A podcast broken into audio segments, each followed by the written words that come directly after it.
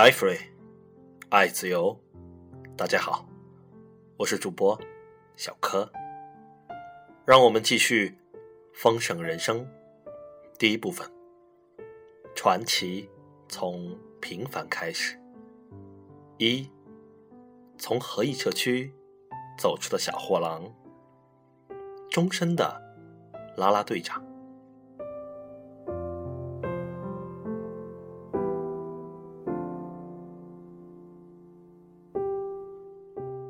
在大吉流市基督教中学，我开始学习并培养领导技巧，为日后在商业上的成功奠定了基础。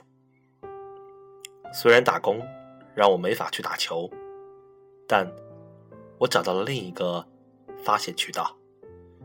学校的篮球赛没有啦啦队，我便决定要带头加油。我就站在场边。大喊加油！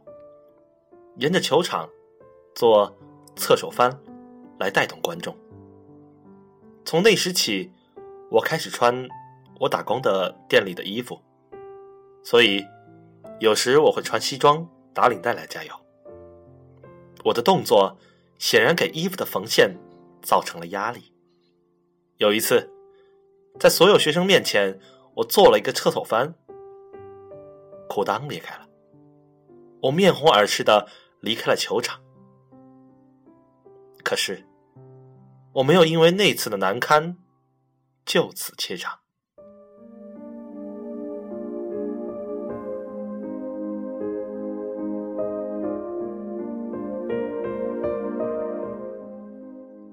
我喜欢为观众和球队带动气氛，加油打气成了我终身的工作。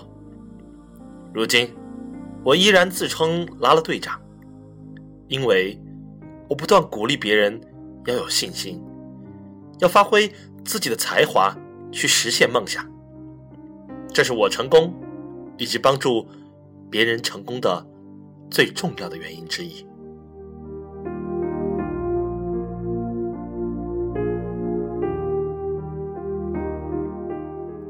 可惜的是。我在课堂上的成绩，不如在球场上的表现。鼓舞他人、结交朋友和社交，而不是坐在教室里，更符合我的天性。尽管我的成绩有所进步，却还是不够好。而且我没有目标，我的脑海里仍存有自己当老板的想法。可我不知何时如何当老板。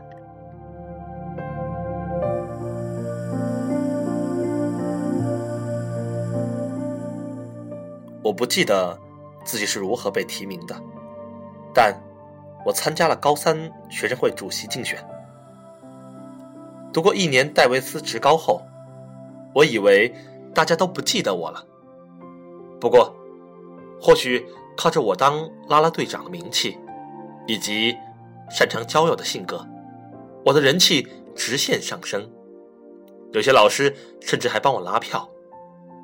有一天，我的老师离开教室几分钟后回来对我说：“你当选了。”我太兴奋了，我很希望这是真的，所以一定要自己去确认一下。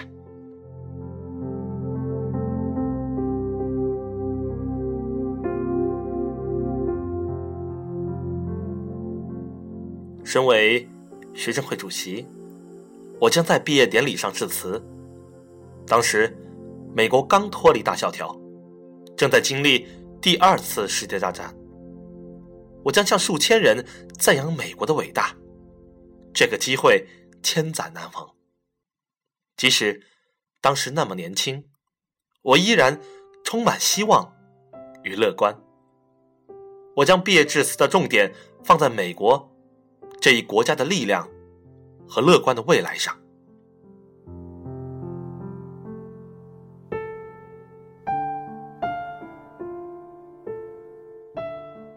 我把致辞的题目设定为：一九四四年的毕业生将面对什么？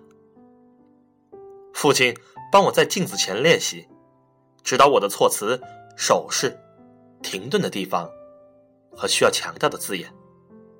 我十分努力的准备致辞，希望能激励那些和我一同迎接新生活的同学。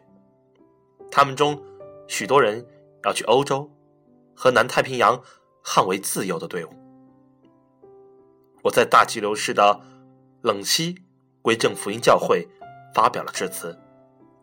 我已不记得自己当时是否紧张，却记得自认为讲的很好，听众们。都在鼓掌。致辞结束后，听众里有一母亲甚至告诉我：“你讲的比牧师好太多了。”这在我们基督教社区里可是极高的赞美，因为大家唯一听过的演讲就是每星期日的布道。